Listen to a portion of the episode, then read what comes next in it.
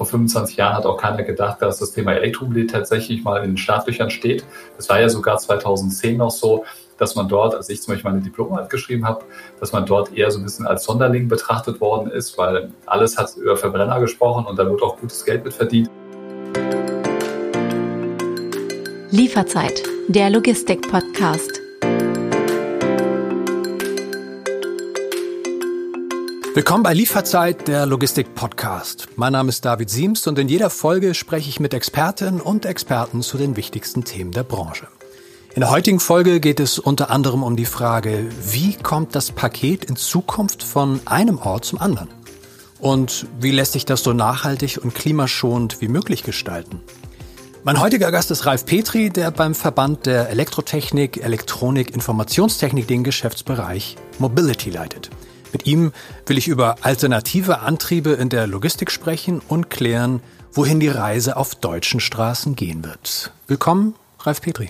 Ja, vielen Dank, Herr Siems, für die Einladung. Herr Petri, jetzt wo wir diesen Podcast aufzeichnen, sitzen Sie im hessischen Rottgau. Das liegt so südlich von Offenbach und Hanau und ich sitze in Hamburg. Wenn ich im E-Auto zu Ihnen fahren würde, bräuchte ich so knapp fünf, fünfeinhalb Stunden, je nach Verkehrslage. Eigentlich wäre es ja thematisch viel passender, wenn wir diese Podcast-Folge im Auto aufzeichnen würden, oder? Absolut, da haben Sie vollkommen recht. Wichtig ist natürlich dabei zu sagen, das haben Sie jetzt ja schon in Ihrer Frage vorweggenommen, Elektromobilität ist schon lange kein Verzichtsmodell mehr. Diese Zeiten, die Sie angegeben haben, jetzt mit fünfeinhalb Stunden, die brauchen Sie sicherlich natürlich auch mit einem Verbrenner. Und wenn man dann noch berücksichtigt, dass Sie in so einem modernen Auto, und das gilt jetzt nicht nur für die E-Mobilität, doch sehr, sehr ruhig und leise fahren, könnte man sagen, wir hätten eine entspannte Fahrt beim spannenden Gespräch. Angenommen, ich wäre jetzt bei Ihnen ähm, im, im schönen Hessen und äh, wir haben jetzt ja Freitagnachmittag. Wir könnten auch eine, eigentlich eine Spritztour machen nach Offenbach, das ist überhaupt nicht weit, ähm, wo nämlich der Verband der Elektrotechnik, Elektronik, Informationstechnik, kurz VDE, nämlich seinen Sitz hat. Mögen Sie mal kurz in eigenen Worten beschreiben, was der VDE genau macht und was Ihre Aufgabe da speziell ist? Ja, sehr gerne. Im, in der zweiten Hälfte des 19. Jahrhunderts ist ja das ganze Thema Strom, Elektrotechnik aufgekommen. Und man hat natürlich sehr, sehr schnell festgestellt, dass sowas auch letztendlich lebensgefährlich sein kann. Und deswegen hat man 1893 äh, der Herr Siemens mit anderen äh, Kollegen zusammen den VDE gegründet, um das ganze Thema elektrische Sicherheit abzudecken. Also Sie sehen bei uns im Namen ähm, ist oder in der DNA besser gesagt, ist das Thema Sicherheit von großem Belang und das unterscheidet uns sicherlich auch von anderen Verbänden, die oftmals Branchenverbände sind oder im bösen Deutsch gesprochen Lobbyverbände. Wir sind im Prinzip eine neutrale wissenschaftlich-technologische Organisation mit Innovationsforschung, Normen und Standards, prüfen und zertifizieren und letztendlich auch der Beratung. Und ich bin, wie gesagt, zuständig für das ganze Thema Mobility. Neben Mobility gibt es auch noch Energy, Health, Industry und viel, viel mehr. Also Sie sehen, wir sind äh, nicht alleine in dem, in dem VDE, sondern der Kosmos ist recht groß. Trotz der angesprochenen Neutralität, die Sie erwähnen, äh, wie kann ich mir so Ihr Verhältnis zu den großen deutschen Automobilherstellern, also VW, Mercedes, Audi, wie kann ich mir das vorstellen? Sind Sie da eher so Zitatgeber und Berater in Sicherheitsfragen oder eher so nerviger Quälgeist, der die Autochefs auch ein bisschen so Nachhaltigkeit erziehen möchte? Nein, also das Thema Mahnen, das überlassen wir natürlich anderen Leuten gerne, auch gerne in, in, der Politik. Wir sind letztendlich unter anderem, wie gesagt, für die Normen und Standards zuständig. Und bei uns ist es so, dass die Automobilhersteller, alle, die Sie jetzt euch genannt haben, mit Automobilzuliefererindustrie und vielen, vielen mehr, bei uns solche an den Tischen sitzen und gemeinsam Normen und Standards ähm, erarbeiten. Und wir als VDE sind im Prinzip zuständig, dass das compliance-gerecht umgesetzt wird. Und das ist uns bis jetzt immer sehr, sehr gut gelungen. Deswegen gibt es einige Normen und Standards, die im Prinzip auch den Markthochlauf der Elektromobilität äh, begleitet haben. Nehmen Sie mal das Beispiel des ähm, Elektrosteckers für die Fahrzeuge, der sogenannte CCS-Standard. Der ist unter anderem bei der Deutschen Kommission für Elektrotechnik, nämlich der DKE, äh, genommen worden. Wir wollen heute in dieser Folge über alternative Antriebe sprechen und Sie haben es ja schon angedeutet. Das Thema Elektromobilität ist in aller Munde und ähm, wir wollen aber auch über weitere Alternativen zum klassischen Verbrenner sprechen. Und ähm, ja, das Thema Elektromobilität, das Thema Stromauto, das Thema Stromer wird ja von allen Autobauern ja spätestens seit zwei Jahren wirklich sehr offensiv beworben äh, wird auch schön gebaut und äh, spricht mal mit Leuten, die da drin gesessen haben, sagen, Mensch, alles so schön leise, so schön klimafreundlich, tolles Fahrgefühl, total irre. Aber wenn man in die Zahlen guckt, die der ADAC veröffentlicht, dann tun sich die Deutschen ja schon noch sehr schwer mit dem Thema. Also im Januar diesen Jahres hieß es noch von den 48,5 Millionen Pkw in Deutschland, die zu Beginn des Jahres zugelassen waren, erreichten Elektroautos gerade mal einen Anteil von 1,3 Prozent. Klingt ja erstmal wahnsinnig ernüchternd. Woran liegt das? Gut, es liegt natürlich auch daran, dass wir immens viele PKWs derzeit im Markt haben. Wenn Sie dann auch berücksichtigen, dass so ein Fahrzeug eine Nutzungsdauer von 10, 15 Jahren haben, allein die Ersatzteilversorgung für solche Fahrzeuge ist meistens so auf 10 äh, bis 15 Jahre nach im Prinzip Ende der Produktion ausgelegt. Das sind schon wahnsinnig lange Zeiten. Dann kostet so ein Fahrzeug natürlich auch eine Stange Geld. Und da ist es natürlich klar, dass es ein bisschen braucht, bis sich die Fahrzeuge tatsächlich im Markt durchsetzen. Erinnern Sie sich ein bisschen zurück auch an die Thematik damals äh, Röhrenfernseh, Flachbildschirm. Früher hatte das keiner gehabt. Da, wenn Sie dann zu jemandem gegangen sind, der mal so einen, so einen Flachbildschirm hatte, da war das sehr, sehr cool. Heutzutage sehen Sie das im Prinzip überall. Jeder hat sowas, jeder hat sowas auf dem Desktop stehen. Das hat sich dann sukzessive verbreitet. Und so ist es letztendlich mit der Elektromobilität auch. Mal als Beispiel. Im letzten Monat ähm, war der Tesla Model Y das meist zugelassene Auto in Deutschland. Und das hat im Prinzip gegen den Konkurrenten VW Golf gewonnen. Und der VW Golf, Sie wissen es ja, ist ja so eine Art Blue Jeans der Automobilindustrie. Also damit machen sie nicht viel falsch. Und äh, trotzdem sind die Zulassungszahlen knapp 3000 Stück über dem aktuellen Golf. Und das ist schon ein wahnsinnig guter Wert. Und deswegen sehen Sie ja auch die Progression in den Zahlen. Es werden immer mehr Fahrzeuge zugelassen. Das sind nicht nur rein batterieelektrische Fahrzeuge, sind natürlich auch Plug-in-Hybride und ähm, normale, normale Hybride. Und äh, die E-Mobilität, die rollt, die kommt. Und das sieht man, wie gesagt, auch an dem Produktportfolio der verschiedenen Hersteller. Aber 1,3 Prozent kann ja nicht das Ziel sein. Also was ist so ein mittelfristiger Wert, den Sie anpeilen, den auch die Industrie anpeilt? Also will man doch eigentlich schon irgendwie Richtung 5 bis 10 Prozent, oder? Ja, also die Politik gibt im Prinzip in ihrem Masterplan vor, dass wir bis 2030 in Summe 15 Millionen Elektrofahrzeuge auf den äh, Straßen sehen. Das ist jetzt undifferenziert, ob das jetzt reine batterieelektrische Fahrzeuge sind oder Plug-in-Fahrzeuge oder Brennstoffzellenfahrzeuge, also 15 Millionen E-Fahrzeuge bei einer Million ähm, Ladepunkte. Und das ist schon eine gute Zahl und wir sind im Prinzip, wenn Sie sich den Kurvenverlauf anschauen, sind wir auf einem guten Weg dahin. Wir Deutschen haben ja so ein bisschen die Angewohnheit, immer in andere Länder zu gucken. Dann zeigen wir mal mit dem Finger nach Norwegen und sagen, ja Mensch, da alles toll, hier alles schlecht. In Norwegen äh, sehr beliebt. Der Zweitwagen ist ein E-Auto, wird natürlich auch massiv staatlich gefördert. So, jetzt schreibt Spiegel Online, wie Deutschland die Elektrowende vermasselt. Geht Ihnen da der Hut hoch, wenn Sie sowas lesen, oder nehmen Sie das sportlich? Naja, letztendlich ist man ist man es gewohnt, wenn man so die letzten zehn Jahre mitverfolgt hat. Man hat auch oftmals natürlich den Abgesang der deutschen Automobilindustrie besungen. Das ist bis jetzt noch nicht eingetreten, Gott sei Dank auch. Also die deutschen Hersteller haben natürlich in ihrem Portfolio tolle Autos, die sie auch in Zukunft weiterhin veröffentlichen werden. Und somit muss man das tatsächlich, wie Sie schon gesagt haben, sportlich nehmen. Es ist natürlich Fakt, dass wir derzeit ähm, ja, vor verschiedenen Herausforderungen stehen, ob das jetzt Corona ist, dass wir die, die Durchbrüche im Prinzip in den Lieferketten haben, ob das das Thema Ukraine-Krieg ist, die Frage, wie geht es weiter mit der Energiewende. Das trübt natürlich schon so ein bisschen die ganze Thematik, aber ich denke, das kann, können wir uns, äh, oder das können wir schnell hinter uns lassen, wenn sich die ganze Gesamtlage etwas mehr beruhigt. Ich spreche mit meinen Gästen ja immer über das Thema Paketlogistikbranche beziehungsweise Logistikbranche und da wollen wir jetzt thematisch auch ein bisschen versuchen hinzukommen oder dort einzubiegen, abzu, abzubiegen, die Abfahrt, um im Bild zu bleiben. Die, das Bild mit der Blue Jeans hat mir übrigens sehr gut gefallen, also mit dem mit dem E-Golf. Ähm, Danke. Die Paketlogistikbranche setzt ja ebenfalls auf das Thema Elektromobilität, ne? also verschiedene Paketlogistikdienstleister tun das und ähm, da fällt eine Sache auf, da werden natürlich vor allem in urbanen Gebieten die Flotten mit E-Antrieben ausgestattet.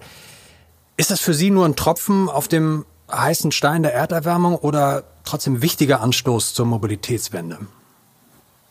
Nein, letztendlich alles, was hilft, hilft am Ende auch, äh, den Klimaschutz voranzutreiben. Wenn wir uns den Verkehrssektor mal anschauen, dann ist er ja mit rund 20 Prozent äh, CO2-Ausstoß der drittgrößte Verursacher von Treibhausgasemissionen. Das ist erstmal ein Fakt. Davon tun 36 Prozent die LKWs verursachen. Das ist jetzt ganz unspezifisch. Da sind kleine LKWs dabei, große LKWs dabei, interregional und so weiter und so fort. das nicht zu dekarbonisieren, wäre am Ende verschenktes Potenzial. Und deswegen gehen natürlich auch die ganzen Entwicklungen nicht nur in den Privat-Pkw-Bereich hinein, sondern natürlich auch bei den ganzen großen Herstellern von, von LKWs, Trucks und, und ähnlichem. Die sprechen natürlich auch über das ganze Deka Thema Dekarbonisierung.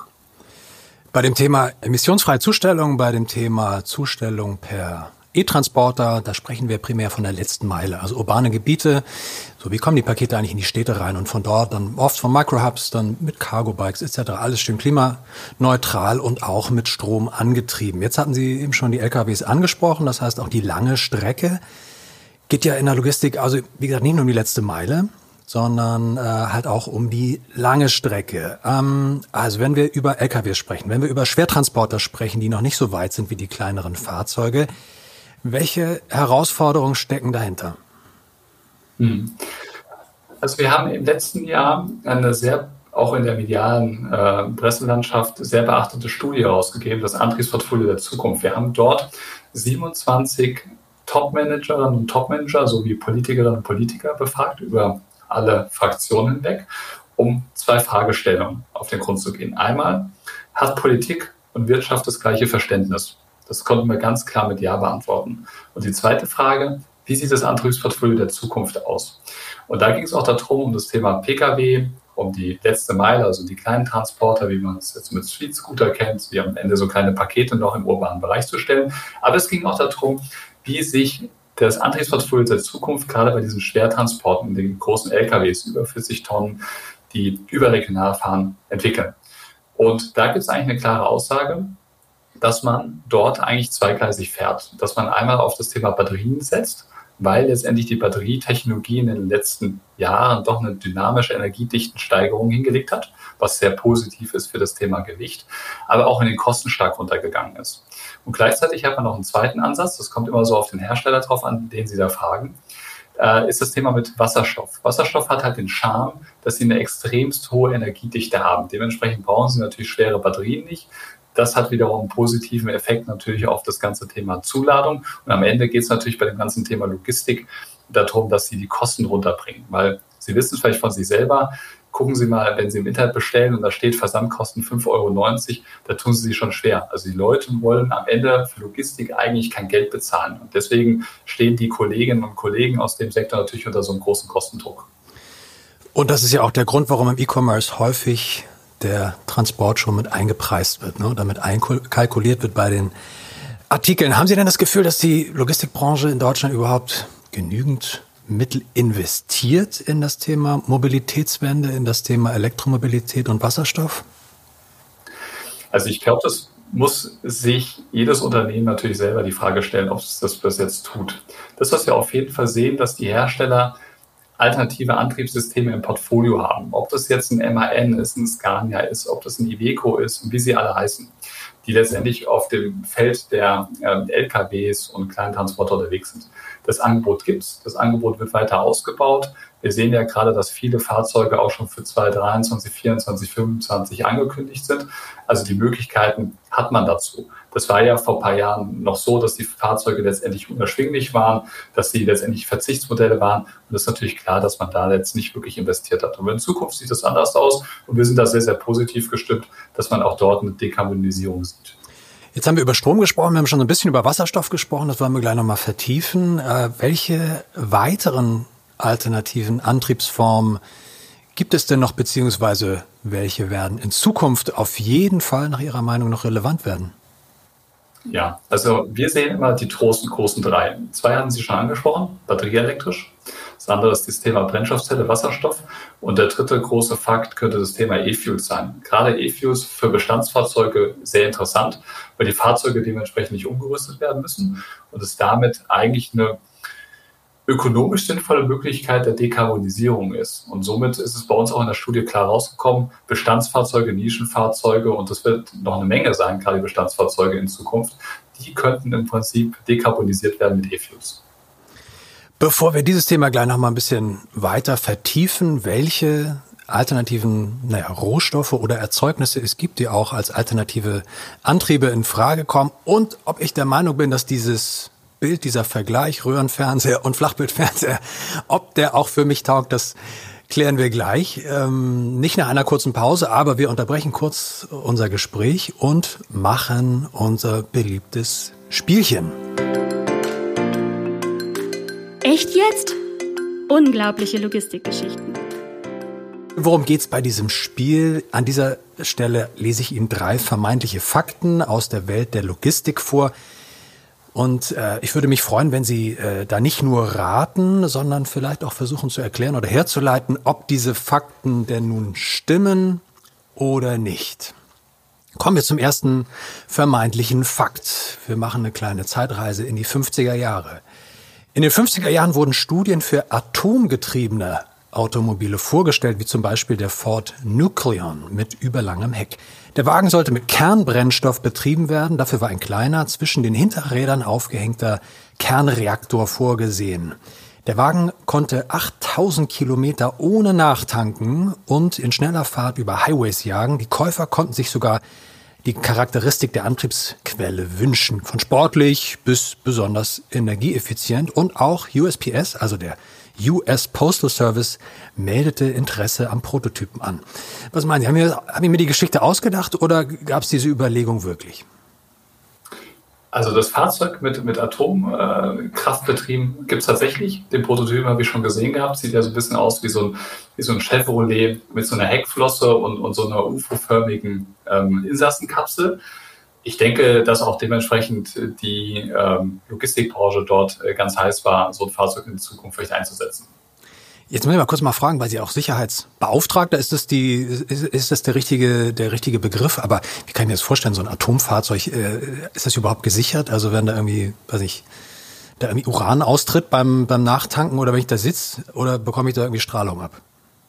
Ja, ich glaube, das wird wahrscheinlich auch eine der Hasenfüße sein, warum man dieses Thema nicht weiterverfolgt hat, weil da geht es natürlich auch immer am Ende um das Thema Recycling. Sie kennen ja, niemand möchte ein Endlager bei sich zu Hause im Vorgarten haben. Wenn das natürlich der gesamte Privat-Pkw-Bereich äh, dort mit Atomkraft elektrifiziert ist, haben wir natürlich auch einen Haufen Sondermüll. Also dementsprechend glaube ich, dass da ein paar ungelegte ähm, Eier noch zu, zu klären gewesen sind. Aber man sieht es natürlich, dieses Thema Atomkraft wird ja sehr erfolgreich bei U-Booten, Kriegsschiffen aller Art, Flugzeugträger eingesetzt. Also äh, da, wo letztendlich äh, man möglichst lange ohne, ohne Andocken ähm, ja, schwimmen bzw. das Fahrzeug bewegen möchte oder das Schiff bewegen möchte. Und somit konnte ich mir natürlich vorstellen, dass dort man da auch Überlegungen für den Pkw-Bereich hatte oder für den Lkw-Bereich. Wie gesagt, ich bin froh, dass es nicht gekommen ist, weil wie sieht die Welt aus, wenn man da ständig Unfälle hätte? Das wäre doch sehr unangenehm. Also Sie würden sagen, den Fort Nuclear, zumindest die Überlegung, die gab es wirklich? Ja.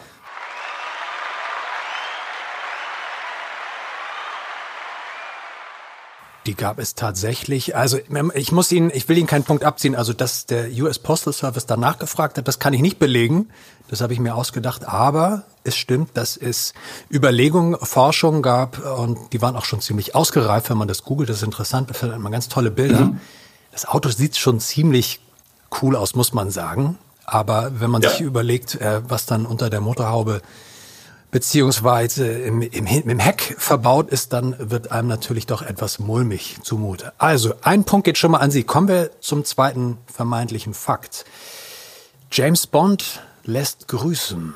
Auf Hawaii experimentiert das Startup Miyagi Motors aktuell mit Fahrzeugen, die mit Salzwasser und Lavaresten der drei aktiven Vulkane Kilauea Mauna Loa und Loihi, ich hoffe, ich habe das aus, korrekt ausgesprochen, angetrieben werden und die sowohl an Land als auch im Wasser fahren können. Eingebaute Wärmespeicher und Lavakompressoren sorgen für den Antrieb.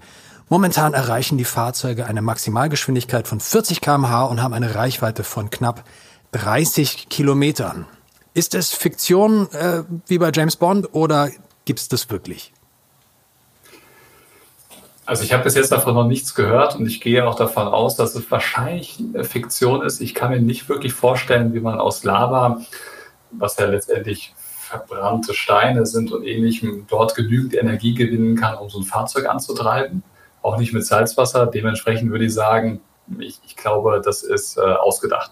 Auch nicht über irgendwie so Wärmerückgewinnung. Lava ist ja doch sehr, sehr heiß, so, ne? Also wenn man das dann irgendwie friert.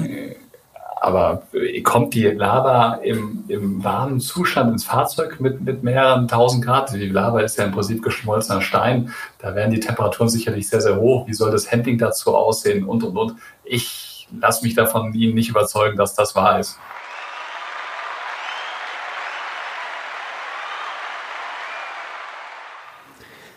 Also ich habe mir mal vorgestellt, so eine Lavatankstelle, ne? Dann geht da ja, so, so eine Laserpistole irgendwie so der Lava raus und dann zerfließt einfach so das, zerfließt die Karosserie, stelle ich mir irgendwie sehr lustig. Das Fahrzeug gleich mit. Also man muss dazu sagen, wir machen ja elektrische Sicherheit, das kann schon ein nices Thema an der einen oder anderen Stelle sein, im wahrsten Sinne des Wortes. Und mit Lava brauchen wir wahrscheinlich dann den Verband der, der Lava-Industrie in Zukunft. Also ist natürlich Quatsch, Lava-Autos, wobei, ähm, also vielleicht dann doch im Bereich der Fiktion für den nächsten James Bond-Film Fände ich das eigentlich eine ganz gute Idee. Ich wär, bin auch gesprächsbereit, wenn äh, hier jemand äh, in der Filmproduktion tätig ist, ähm, dann bin ich äh, auf jeden Fall bereit, da Ideen mit zu konzipieren. Kommen wir zum dritten vermeintlichen Fakt. Haben Sie schon mal vom Museum of Failure gehört? Kurz mal vorangestellt. Bis, bis jetzt nicht. Im schwedischen Helsingborg, da steht das Museum of Failure, wo krachend gescheiterte Produkte wie etwa die Google Glass, das DeLorean Auto, Aftershave von Harley Davidson oder, kein Witz, eine Lasagne von Colgate ausgestellt sind. Neuestes Ausstellungsstück ist der Nachbau eines Prototyps eines Zustellfahrzeugs des schwedischen Logistikunternehmens Bülarm.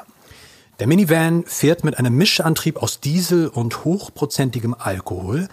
Das schwedische Spirituosenunternehmen Trella Likören war ursprünglich als Partner des Startup-Unternehmens gestartet und hielt später 21 Prozent der Anteile.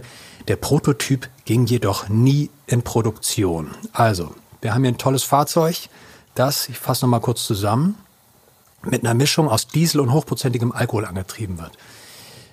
Steht das im Museum of Failure, ja oder nein? Ich würde sagen, ja. Die Leute haben ja durchaus Interesse daran an gescheiterten Innovationen. Somit kann ich mir auch vorstellen, dass es letztendlich ein ein Museum dafür gibt. Ich würde dementsprechend tippen, ja. Das stimmt. Muss ich Sie leider enttäuschen. Oh. Es war aber auch eine gemeine Frage. Denn, also ich, ich habe sie nämlich ein bisschen auf die, auf eine falsche oder auf eine richtige Fährte gelockt, denn das Museum of Failure, wir haben es in einer früheren Podcast-Folge auch schon mal untergebracht an dieser Stelle. Das gibt es tatsächlich. Das ist ein ganz, ganz tolles Museum. Ich will da unbedingt mal hin wenn ich in Helsingborg bin. Da gibt es nämlich wirklich diese Product Fails, von denen ich sprach. Also es ist auch äh, von Apple oder von Twitter, also wirklich von großen, großen Marken, ähm, die äh, so die Technologie der unseres gesellschaftlichen Zusammenlebens ja irgendwie verändert haben. Und ähm, das Motto des äh, Museums ist, es ist schon okay, wenn man ab und zu auch mal nicht alles richtig macht, sondern Scheitern gehört dazu und Scheitern ist eine Chance. Das gibt es wirklich, aber dieses Zustellfahrzeug namens Bülarm gibt es nicht. Bülarm, kläre ich auf, ist ein Musikfestival in Norwegen. Ah, okay. Kriege ich wenigstens einen halben Punkt? Ähm, wir könnten uns über einen Viertelpunkt einigen. Okay. Dann haben Sie zwei ein Viertelpunkte und dann gibt es noch mal einen extra Applaus.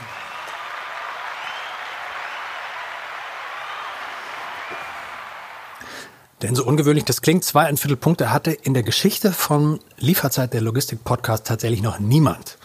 Also zwei Antworten hatten wir schon sehr häufig, zwei ein Viertel ähm, hatten wir noch nicht. Gleichzeitig natürlich, natürlich für alle zukünftigen Gäste, die jetzt zuhören, ein sportlicher Anreiz, es besser zu machen als Herr Petri und dann zumindest zweieinhalb Punkte beim nächsten, beim nächsten Mal zu erreichen. Also herzlichen Glückwunsch. Echt jetzt? Unglaubliche Logistikgeschichten. Herr Petri, wir haben eben schon über Wasserstoff gesprochen. Lassen Sie uns da nochmal einsteigen. Wasserstoff ist ja kein Rohstoff, der so in der Natur vorkommt, den man irgendwo sich so einfach so einsammelt wie ja, Öl oder Erdgas, sondern wird per Elektrolyse gewonnen. Kommt dabei Ökostrom zum Einsatz, wird dabei sogar grüner Wasserstoff. Das klingt natürlich erstmal super, wobei man erklären muss, also der Wasserstoff hat da nicht irgendwie eine grüne Farbe, sondern das ist einfach eine Bezeichnung der, der Herstellungsart. Ähm, was sind denn noch so weitere Vorteile Ich hatte ja die äh, Energiedichte schon erwähnt. Die ist natürlich bei Wasserstoff hervorragend, äh, gerade im Fahrzeugbereich. Aber es gibt natürlich auch den Bereich der Stromnetze, Energie. Das sind auch unsere Kollegen. Die finden natürlich Wasserstoff auch sehr interessant, weil Sie hatten es ja schon in Ihrer Frage formuliert. Das Thema Elektrolyse ist natürlich dahingehend interessant. Stromnetz oder das Stromnetz in Deutschland kann aktuell kein Strom speichern. Dementsprechend muss Input gleich Output sein. Jetzt ist es manchmal so, Sie wissen es ja, Sie haben verschiedene Kraftwerke, dann bläst der Wind im, im Norden, dann kommen Windkrafträder hinzu, die speisen auch noch Energie ein. Manche haben sie keine Abnehmer. Und da wäre es natürlich charmant, wenn Sie im Prinzip einen Stoff erzeugen können, der Energie im Prinzip aus diesem, aus diesem, aus diesem Strom erzeugt, den Sie dann zu Stoßzeiten im Prinzip wieder in Strom zurückverwandeln können. Ganz ähnlich wie so bei so einem Pumpspeicherwerk. Da wird Wasser in Stoßzeiten, wenn man Strom nicht braucht, nach oben gepumpt auf den Berg und, und wenn es dann benötigt wird, kann man den, dieses, dieses, diesen See einfach wieder ablassen und dann erzeugt man im Prinzip über die Generatoren und Turbinen wieder Strom zurück, wenn es wichtig ist. Und das ist im Prinzip sehr charmant. Das könnte man mit Wasserstoff auch machen, nennt sich dieser Ansatz Power to X, wird auch bei uns im VDE durchaus erfolgt. Wenn man so oberflächlich drauf guckt auf das Thema Wasserstoff, denkt man ja, Mensch, tolle Technologie. Ähm, das klingt alles total plausibel. Wenn dann auch noch grüner Wasserstoff da ist, äh, ja, ist doch super, kaufe ich mir sofort so ein Wasserstoffauto. So, jetzt haben wir aber dieses Henne-Ei-Problem. Ähnlich wie beim Thema Stromerauto. Ne? Also wenn wir, wir sprechen über die Technologie, aber wir brauchen dafür ja auch die Infrastruktur, sprich die Wasserstofftankstellen. Äh, so, wenn wir jetzt mal auf die Website äh, h2.live gehen, dann sehen wir, dass es aktuell 161 Wasserstofftankstellen in Europa gibt. Warum sind das so wenige? Mhm. Das liegt einfach an dem Portfolio, was de facto von den Herstellern nicht angeboten wird. Aber das wird bei den Herstellern nicht deswegen angeboten, weil sie es nicht wollen, sondern weil es einfach auch physikalische Bezüge dazu gibt, warum solch ein batterieelektrisches Fahrzeug in Summe besser ist. Es ist einfach effizienter. Wir sehen derzeit eine starke äh, Energiedichtensteigerung. Ich hatte es ja auch schon im Podcast dazu erwähnt und bei gleichzeitiger großer Kostendegression. Also die Kosten für solche Batterien und Batteriezellen werden immer geringer aufgrund der neu entwickelten Materialien. Und es nimmt im Prinzip dem, dem Wasserstoff so ein bisschen die Butter vom Brot.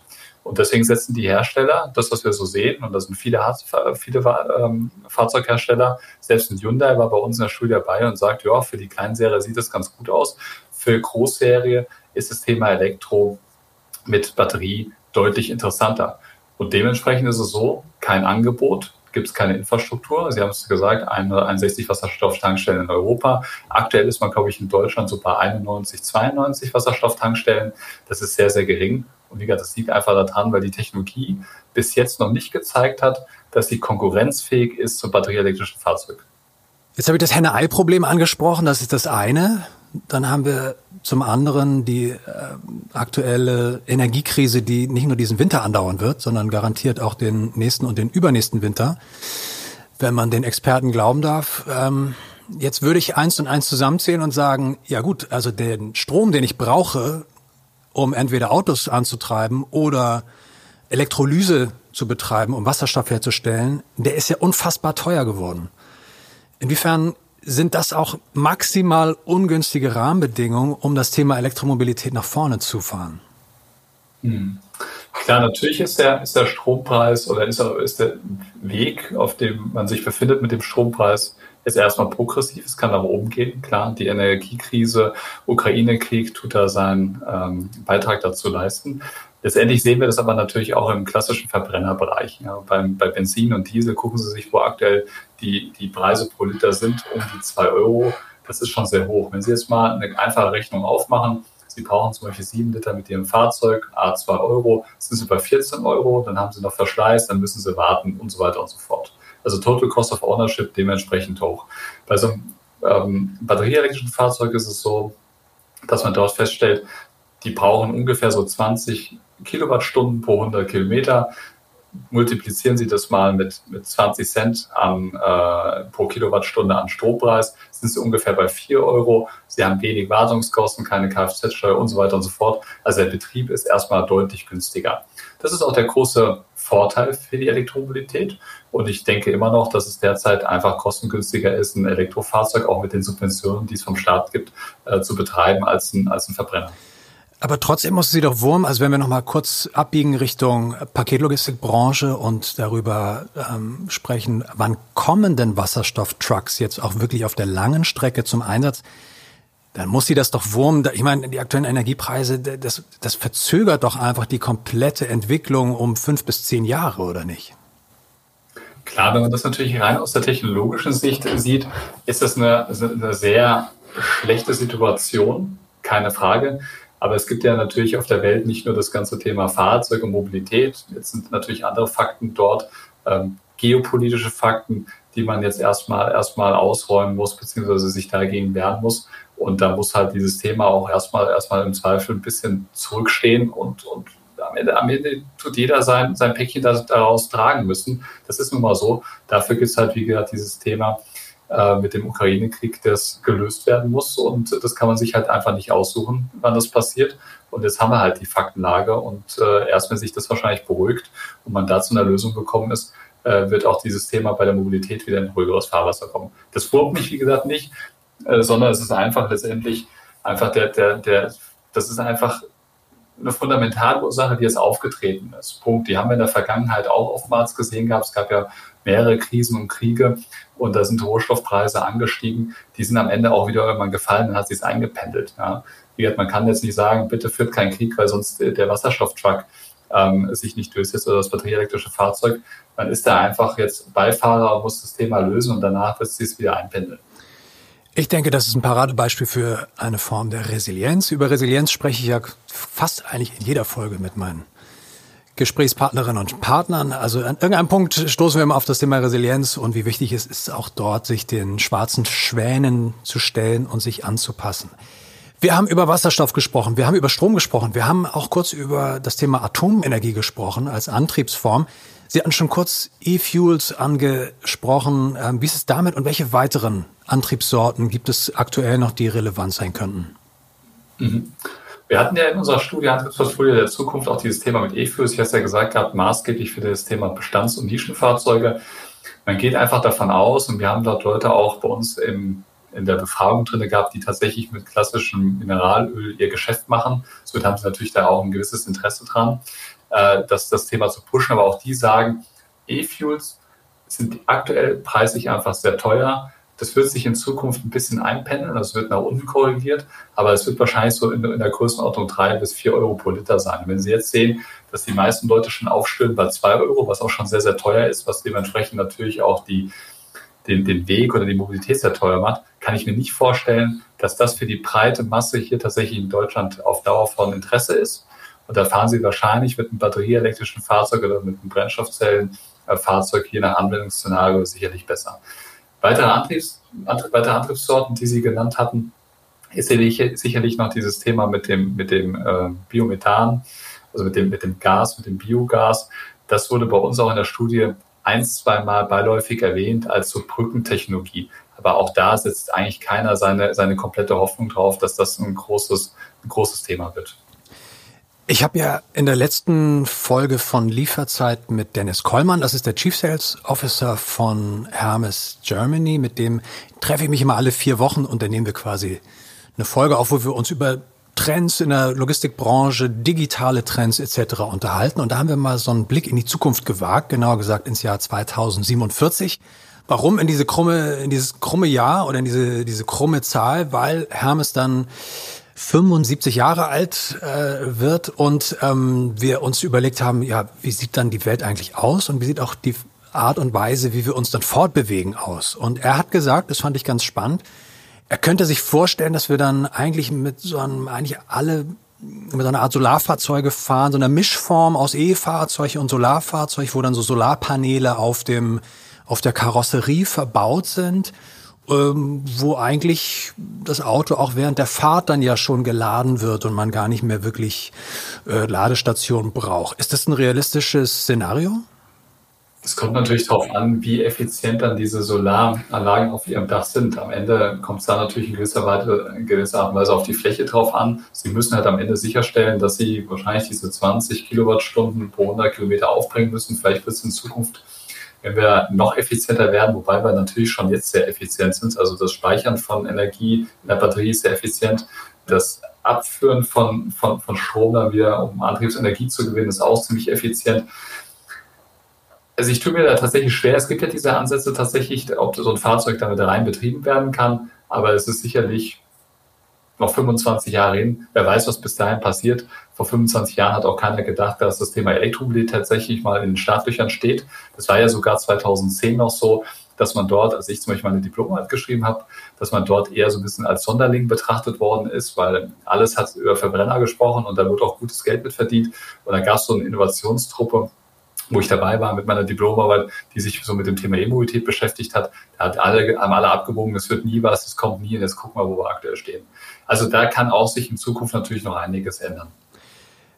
Ich glaube, vor 25 Jahren hätte auch noch keiner gedacht, dass wir jährlich über 4 Milliarden Sendungen und Pakete im Jahr durch, äh, durch Deutschland transportieren, auch eine völlig irre Zahl. Dann gibt es aber wiederum andere Zukunftsvisionen, die ja irgendwie, auf die wir irgendwie so vergeblich warten und die irgendwie noch gar nicht kommen. Warum habe ich das, dieses Solarauto erwähnt? Nicht nur, weil Dennis Kollmann das in der letzten Folge erwähnt hat, sondern weil ich in der Vorbereitung auf diese Podcast-Folge über ein Solarauto-Projekt gestoßen bin, Lightyear Zero. Ich erkläre es mal kurz. Das ist 2016 von Studenten der TU Eindhoven entwickelt worden und soll in diesem Herbst, also Herbst 2022, in einer Kleinserie von 946 Exemplaren auf den Markt kommen. Also genau wie von mir anskizziert quasi ein solarbetriebenes Auto. Haben Sie davon gehört und ist das, ist das irgendwie, kann das in Serie gehen? Also für so Kleinstmobile habe ich das schon gehört, für große Fahrzeuge tatsächlich noch nicht. Kann ich jetzt aber tatsächlich aktuell nicht aus der Ferne bewerten, ob das jetzt äh, stichhaltig ist und ob das ein Erfolg wird oder doch in Schweden im Museum landet. Okay, dann halten wir mal fest, also ein Zustellfahrzeug von Hermes, das braucht dann ja dann noch ein bisschen mehr Sonnenenergie, um auch die Langstrecke bewältigen zu können. Okay, wir haben über verschiedene Antriebsformen ähm, gesprochen. Gibt es, wenn ich jetzt bei Ihnen quasi nochmal äh, so ins, äh, ins, ins Hinterstübchen schaue oder in Ihr Labor komme, angenommen, Sie hätten jetzt ein Labor, an was wird denn gerade so geforscht, was noch überhaupt nicht spruchreif ist, aber wo man vielleicht sagt, ja gut, also in 30, 40 Jahren könnte das vielleicht auch ein Thema werden. Was, also wir haben jetzt schon fabuliert über Atomstrom, über Atomenergie, über E-Fuel, über verschiedene Formen. Also gibt es irgendwas, was, also von dem man noch so, oder wir noch gar nicht gehört haben? Also mir ist dazu definitiv jetzt aktuell nichts bekannt. Das, was ich genannt hatte, also Batterie, Brennstoffzelle und E-Fuels, dann noch das Thema mit Gas, ist sind sicherlich die großen, großen Antriebsderivate, die in Zukunft kommen werden. Das, was wir natürlich sehen in der Batterietechnologie zum Beispiel, dass dort immer neue Materialien entwickelt werden, immer, immer andere Fertigungsschritte etabliert werden, die einfach eine höhere Energiedichte äh, ermöglichen und dabei noch eine Kostenreduktion. Auch das ist natürlich einzigartig, dass sozusagen zwei Parameter positiv verbessert werden können. Und da wird sicherlich noch einiges passieren. Und wenn man so den Battery Roadmaps äh, folgt, dann ist da tatsächlich noch sehr, sehr viel Musik drin. Und es wird natürlich der E-Mobilität weiter zum, zum Durchbruch verhelfen, beziehungsweise dem nochmal einen ganzen Schub verleihen. Wie ist das so mit flüssiger Lava? Die ist ja auch. Äh, nein, ich mache das Thema. Holen Sie schon mal den Nobelpreis, Herr Siebs, holen Sie den Nobelpreis, äh, können wir dann abholen oben in ähm, Stockholm, wenn wir das Thema dann ausentwickelt haben.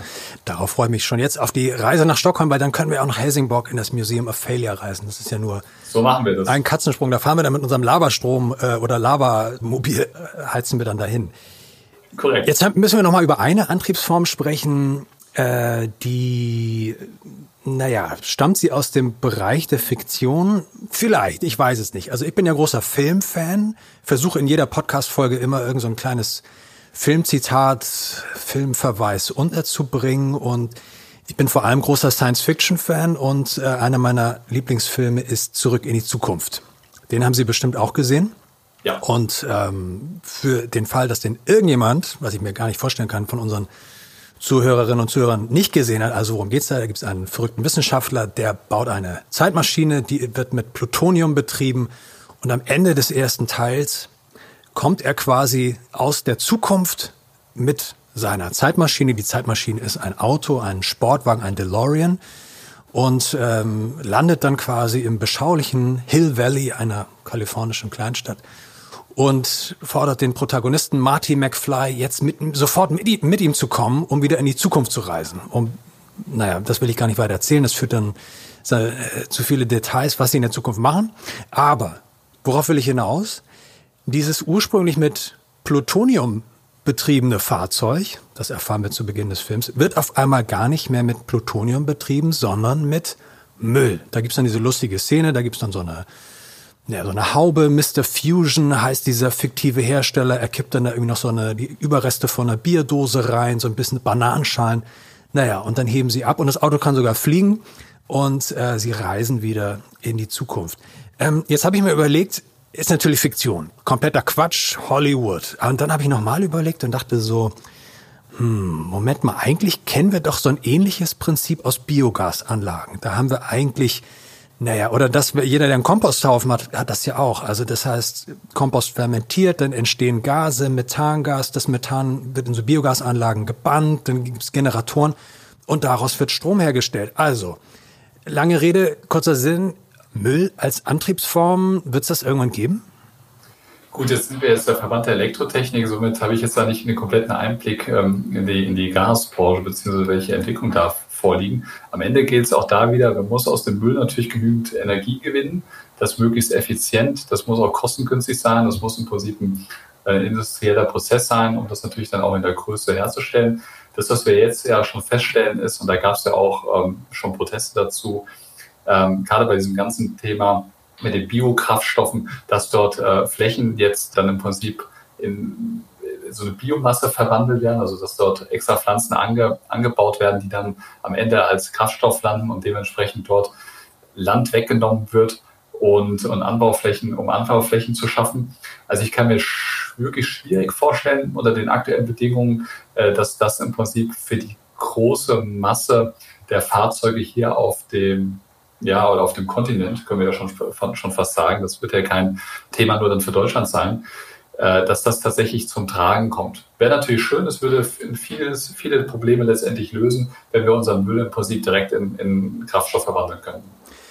Ich glaube, also wenn ich mir überlege, diese Müllberge, die wir dann ja auch bräuchten, ja, um, um, quasi irgendwie so über 40 Millionen PKWs in Deutschland äh, so äh, in Bewegung zu setzen, äh, nee, da wird mir dann doch ein bisschen, bisschen schwummrig. Aber interessanterweise habe ich in der Vorbereitung auf die heutige Podcast-Folge tatsächlich ein Unternehmen gefunden, und zwar ein deutsches Unternehmen namens Green on Power, die sich auf die Fahnen schreiben, dass sie angeblich ein Auto entwickelt haben, das mit Müll äh, ja, funktioniert.